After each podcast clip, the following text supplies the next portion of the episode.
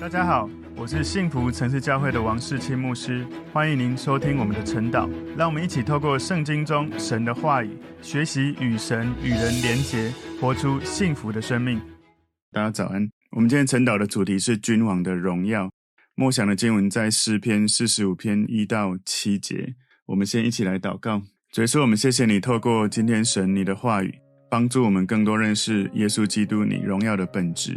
也让我们因为更多认识你的本质，我们就跟随你，就降服在你面前。愿你的国权正直的来带领我们，也用你的喜乐的膏油祝福我们的生命。感谢主，奉耶稣基督的名祷告，阿门。今天我们的主题是君王的荣耀。默想的经文在诗篇四十五篇一到七节。我心里涌出美词，我论到我为王做的事，我的舌头是快手笔。你比世人更美。在你嘴里满有恩惠，所以神赐福给你，直到永远。大能者啊，愿你腰间佩刀，大有荣耀和威严，为真理谦卑公义，赫然坐车前往，无不得胜。你的右手必显明可畏的事，你的剑锋快，射中王敌之心，万民扑倒在你以下。神啊，你的宝座是永永远远的，你的国权是正直的，你喜爱公义，恨恶罪恶。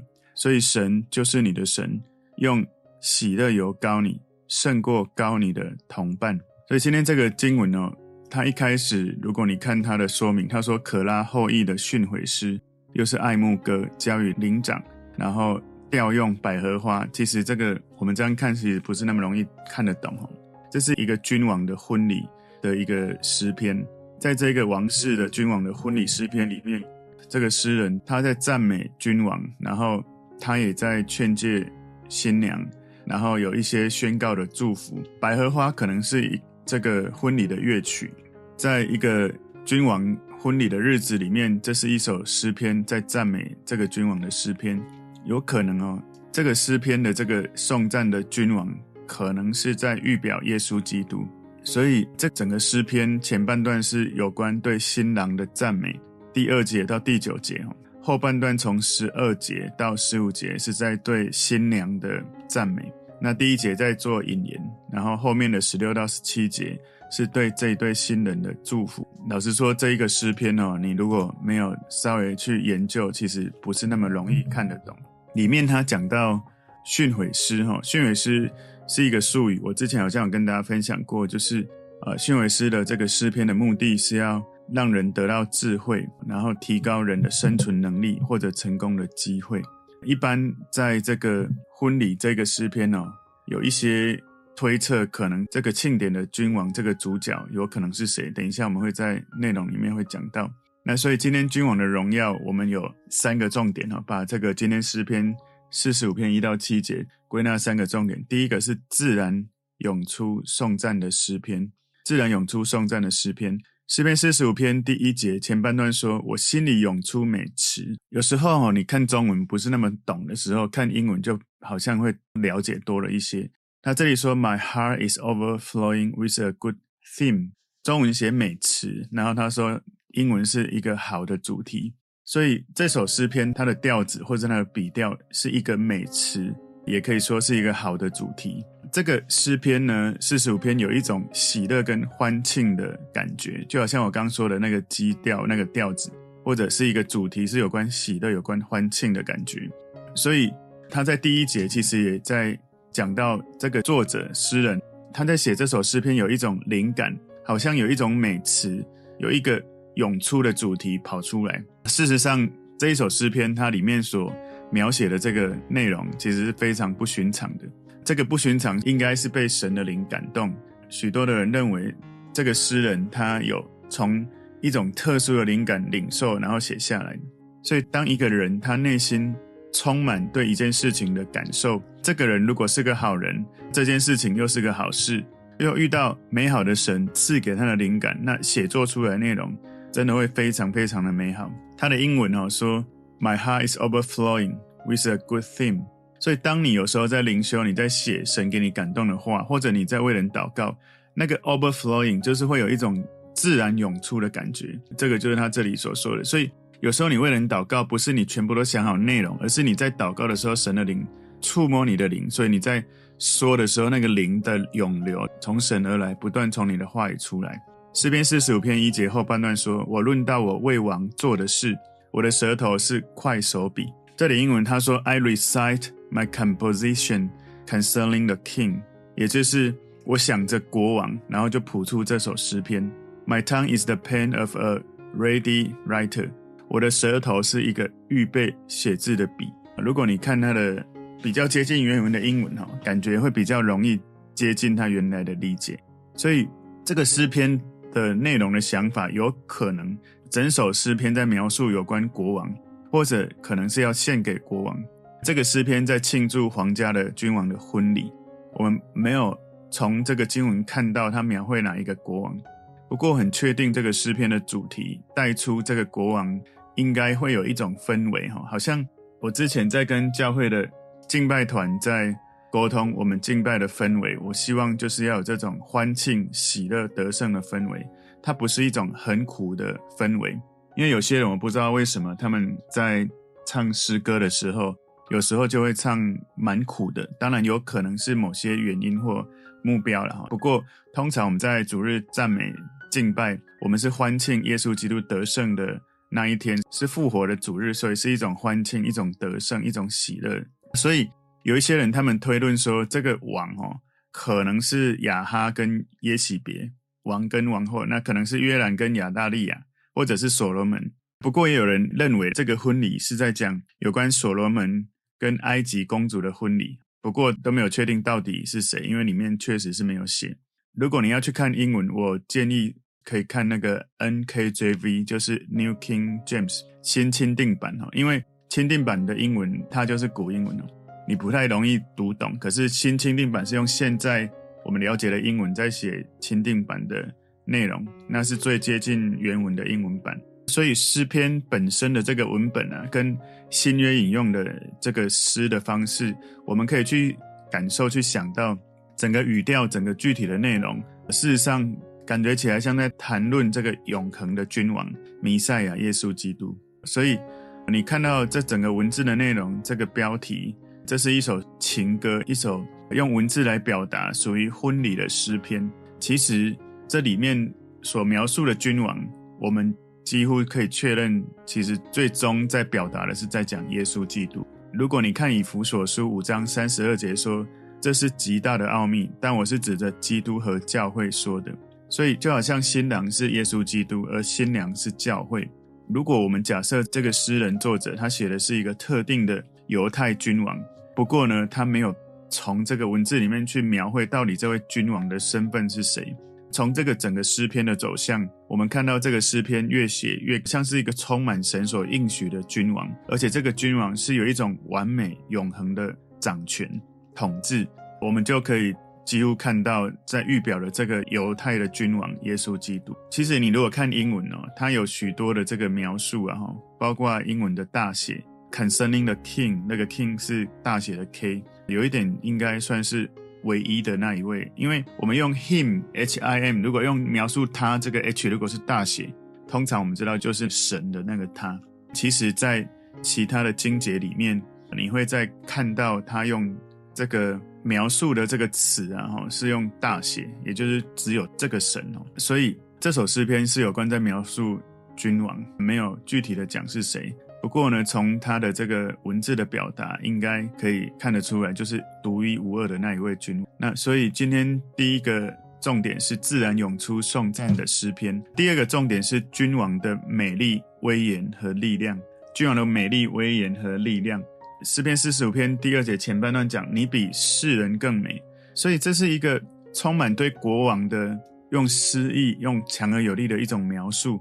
在高举这个君王的身份跟他的所作所为，所以这个诗篇的作者，他一开始在第二节这里就很快来描绘这位君王的美丽，说他比所有其他人都更美丽。他讲到你比世人更美，英文说 You are fairer than the sons of men，你比所有的人更美。所以从这个描述，我们看到这个人非比寻常。我们相信哈，他这里在强调。有关是弥赛亚的特质，他的本质，他属性的美丽。因为你知道，耶稣其实他在这个世上，他常常被凌辱到哪里看到他的外形，可是他的内在却充满神的荣美。好像你如果去看以赛亚书五十三章，以赛亚书五十三章第二节说，他在耶和华面前生长如嫩芽，像根出于甘地，他无家型美容。我们看见这个耶稣基督的时候，好像他常常是被凌辱的，是被欺负到看不出来。可是他里面的那种生命释放的荣美，是无法只是用言语可以描绘的。诗篇四十五篇二节中间这一段说，在你嘴里满有恩惠。所以这一位君王，他的美丽不只是我们看到他本质的美丽，然后延伸到他所说的话语，他的话语充满恩宠，他的话语。常常讲恩典的话语，对于耶稣基督来说，他说的话的确充满恩宠、智慧跟能力。在他早年的时候，就有人为他做见证，赞叹他口里所说的恩言哦。路加福音四章二十二节，众人都称赞他，并稀奇他口中所出的恩言。这不是约瑟的儿子吗？然后甚至那些反对耶稣的人也说，从来没有看过有人这样说话。在约翰福音七章四十六节，这里说。猜疑回答说：“从来没有像他这样说话的。”所以你知道，耶稣其实他在十二岁在圣殿，他在跟人对话的时候，就让人家觉得哇，这个人充满智慧，怎么这么年轻可以说出这些话语？而他在人间其实不长的时间，他的话语教导许多无知的人，解决许多内心充满问题的人，帮助他们的问题找到解答，也安慰了那一些在痛苦悲伤中的人。帮助那一些在社会中被唾弃的人，他们可以得以归正。然后他胜过了敌对他的对手，然后那些疾病来到他面前都被医治。那一些在他面前被他祷告的死人经历了复活。所以他的话语一出来，老实说，他就是神，所以他的话语就充满创造力。神创造宇宙万物是用话语创造的，他说就创造，所以太初有道哈，一开始就有那个 word。而那个 word 那个话从神出来就充满能力，所以在耶稣的口中满有恩惠，满有能力。诗篇四十五篇第二节的最后面后半段这里说：“所以神赐福给你，直到永远。”所以在我们刚刚所说中间这一段，他说：“你的嘴里满有恩惠。”英文说：“Grace is poured upon your lips。”那个神的恩宠、神的恩惠在你嘴唇当中涌流出来，充满你的嘴唇。然后最后这里，所以神赐福给你，直到永远。Therefore, God has blessed you forever。如果你去看英文，那个 you 其实都是用大写的 Y 哦，所以这个看起来就是那一位独一无二的那一位你。所以在神在耶稣基督这个君王美丽的本质，他话语的恩宠恩惠里面，这位君王享受神的祝福，永远享受。这句话暗示这个君王他是有一个神性的维度，是我们在。一般人间的国王所没有的特质，神赐福给这个君王，一直到永远，好像他是一个永恒的君王。神跟他也有一个深度的连结。你看到最后面，越后面你会越能够看到这位三位一体的神。所以诗篇四十五篇第三节说：“大能者啊，愿你腰间佩刀，大有荣耀和威严。”所以这个国王他的本质是美丽的，他说话是优雅的，充满了优雅。不过，请注意，他不是一个软弱或者是一个柔弱的人。这个国王是一个刚强的勇士。如果你看英文，他说 “Almighty One”，他是一个手里持着宝剑的一个刚强的全能者。所以，我们的这个中文说“大能者”啊，英文说“全能者”啊。这个君王，因为他是耶稣基督，所以是一个当之无愧的一个头衔。所以，如果你看到 “Almighty One”，他不太可能是在描述一个。普通人的君王，那这里其实你越看越像，他其实就在描述耶稣基督。那那不是对一个凡人的一个描绘哦。我们一般看到在戏剧里面看到，在对君王的这些称颂哈，常常有许多是谄媚的话语，而这个谄媚的话语也不可能讲到你是全能者，你不可能一个人是一个全能的一个王，所以一个全能者胜过一切谄媚的话语。耶稣是最真实、最有能力的。全能者，他是自古以来、从古至今永远得胜的英雄，所以我们来尊崇他，完全是应该的，因为他充满怜悯、充满医治、充满拯救、充满慈爱。然后诗篇四十五篇第四节前半段说：“为真理谦卑公义，赫然赫然坐车前往，无不得胜。”所以这个国王充满威严跟能力，祝福他不是用武力来征服，他是用他的真理、谦卑、公义，让我们看到他无不得胜。所以地上的君王常常用欺骗、用暴力、用不公义的方式在领导或者是发展他们的国度，而耶稣的国度是用真理、用他的信实、用他的柔和跟谦卑，在带领他的百姓，以至于我们愿意顺服他，是从里到外。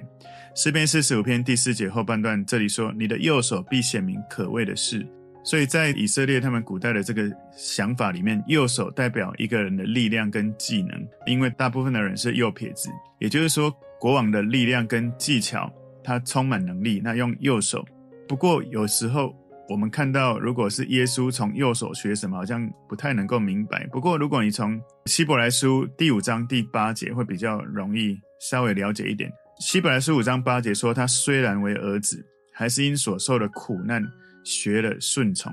所以讲到耶稣，他所受的苦难学会顺从，好像我刚刚前面讲，右手有能力、有技巧，可以学习东西，而耶稣他在人间自己成为人，在受苦的这个考验里面学会顺服，这也是他的力量、他的技能的锻炼哦。耶稣他生命的这种。顺服上帝的本质，也是让我们敬畏跟学习的一件事情。诗篇四十五篇第五节说：“你的剑锋快，射中王敌之心，万民扑倒在你以下。”所以，这个国王的君王的武器很多，他不只是有剑，有锋利的这个剑锋，随时可以向他的敌人射出去。所以，耶稣的力量会让所有世界万民，整个世界屈服。哈，他这里说：“万民扑倒在你以下。”所以耶稣射他的箭在王底的心脏上面，非常的锋利。你可以了解哈，耶稣的生命、耶稣的福音，有谁传讲有关耶稣的事？这些话语就像利刃一样，就像这个锋利的箭一样，可以刺穿人心。当彼得在第一篇讲道的时候，那些在听的人，他们的心被刺进去了。使徒行传二章三十七节，众人听见这话，觉得扎心。有没有看到扎心？就是彼得在讲这些福音的话语的时候，那个福音的话语就扎到他们的心。然后这些人就对彼得跟其他的使徒说：“弟兄们，我们当怎样行？”另外哈，司提反他在说话的时候，听到的人他的心也被刺到恼怒了。使徒行传七章五十四节，众人听见这话就极其恼怒，向司提反咬牙切齿。所以。耶稣射出去的箭，你在描述有关耶稣、有关福音哦。其实这个箭，你去看它是用复数的方式出现的，所以可能是有信念的箭啊、正义的箭、恐怖的箭、有仁慈的箭、有安慰的箭、有把罪除去的箭、有从绝望恢复有盼望的箭，把那种绝望杀死这个箭哈。所以这个箭好像刺进来，好像真理进来。就可以摧毁在我们里面撒旦的辖制，就可以把我们里面的恐惧摧毁。所以这些剑在敌人的心脏上是锋利的，每一把剑剑锋都是非常锋利的。所以用神的话语，就像圣灵的宝剑，我们能够刺入、剖开一切的灵与魂、骨节与骨节之间。神的话语会帮助我们，神的真理进来，谎言就需要离开。今天的主题：君王的荣耀。第三个重点：赞美君王弥赛亚。赞美君王弥赛亚为神。诗篇四十五篇六节前半段说：“神啊，你的宝座是永永远远的。”所以这个君王被赞美尊崇是一个神，这个就绝对不可能在描述一个平凡的人。他在描述这个王，他是一个神，坐在永恒的宝座上面。其实希伯来书的这个作者，他写给希伯来人这个信件的内容，他描述这个诗篇是如何适用在耶稣身上。希伯来书第一章八节到九节说：“论到子，却说：神啊，你的宝座是永永远远的，你的国权是正直的，你喜爱公义，恨恶罪恶，所以神就是你的神，用喜乐油膏你，胜过膏你的同伴。”所以，这个希伯来书的作者他引用这个诗篇四十五篇哦，他讲到不止耶稣是永远登上宝座的神，而且父神是这样子在看他的，所以。诗篇这里四十五篇有一点像是启示性的话语，可拉的儿子说出了这个我们父神对子神所说的话语，所以古代的犹太的翻译其实也认为这些词指的这个君王哈，指的是弥赛亚君王耶稣基督。诗篇四十五篇第六节后半段说：“你的国权是正直的。”这个君王的统治不是用侵略跟征服，他的国度是用公义为基础，是正直的，是公义的，所以他的国权本身就是公义。而这个公义的国权，因为它是公义的，所以它不是用侵略跟征服，而是用爱去让人的心被挽回。诗篇四十五篇七节前半段说：“你喜爱公义，恨恶罪恶。”所以这个君王国度的公义，是因为这个君王的品格本质。这个君王他本身就喜爱公义，而憎恨邪恶，所以这个国度本来就是会有这种公益政治的氛围。所以这个君王不用努力让他的国度公益，而是他的本质、他的性格里面就是公益的。所以一个人他带出团队的氛围是什么？是因为他这个领导者的本质。诗篇四十五篇七节后半段说：“所以神就是你的神，用喜乐油膏你，胜过膏你的同伴。因为这个君王伟大公义，国王这个米赛亚得到神的祝福，所以他被喜乐的油膏抹恩高，所以充满了一个受高。”喜乐的恩高的君王，可是我们可以了解，耶稣在人间是一个感受到许多的悲伤、许多的这些难过的事情的人。不过呢，他的工作、他的使命，我们去看那个受难记，有许多的这些悲伤的过程。不过呢，当他成全使命的那个时候，神的喜乐、神的高有恩高，他比任何人更多。所以，虽然他如此的感性，充满。在人间遇到了一些悲伤，可是他有永恒不变的喜乐充满在他身上，所以他是人间最悲伤的人，也是人间最快乐的人。所以有时候你跟神互动，你会觉得他给你最快乐，可是你也会从他感觉到最痛苦。最快乐是你跟他在一起听他的话，最快乐；最痛苦是他要你做一些事你不想做，哇，最痛苦。所以这个受恩高的君王，他的宝座是永永远远的，他的国权是正直的，他自己被称为神。所以，如果你没有相信神是三位一体的神，你很难看懂到底这里在讲什么。所以他自己是神，又从神那里领受神的祝福。你一定要用三位一体的神才有办法去理解，不然你会觉得这充满矛盾。怎么神在祝福神？所以神是只有一位，在申命记、在加拉太书都有记载，他是一位神。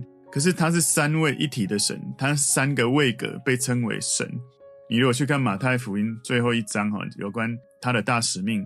我们要奉圣父、圣子、圣灵的名为人施洗，所以这里其实诗篇四十五篇也让我们看到三位一体的神，他们位格之间的美好的互动，神祝福的神。如果你没有这样理解，你真的不容易理解。所以耶稣道成肉身来到人间，他是永恒的君王，他的父神为这个神、这个君王来祝福。所以今天我们主题君王的荣耀三个重点：第一个，自然涌出颂赞的诗篇。第二个重点，君王的美丽、威严和力量。第三个重点是赞美君王弥赛亚为神。我们先一起来祷告，主，我们赞美你，谢谢你透过君王的荣耀，让我们看见诗篇的作者帮助我们来看到耶稣基督这位君王，他生命的本质如何塑造了他国度里面的公义、正直、美好的氛围。求主也帮助我们能够从耶稣基督他的本质，能够学习他的荣美，能够。活在我们的生命里面，谢谢耶稣，奉耶稣基督的名祷告，阿门。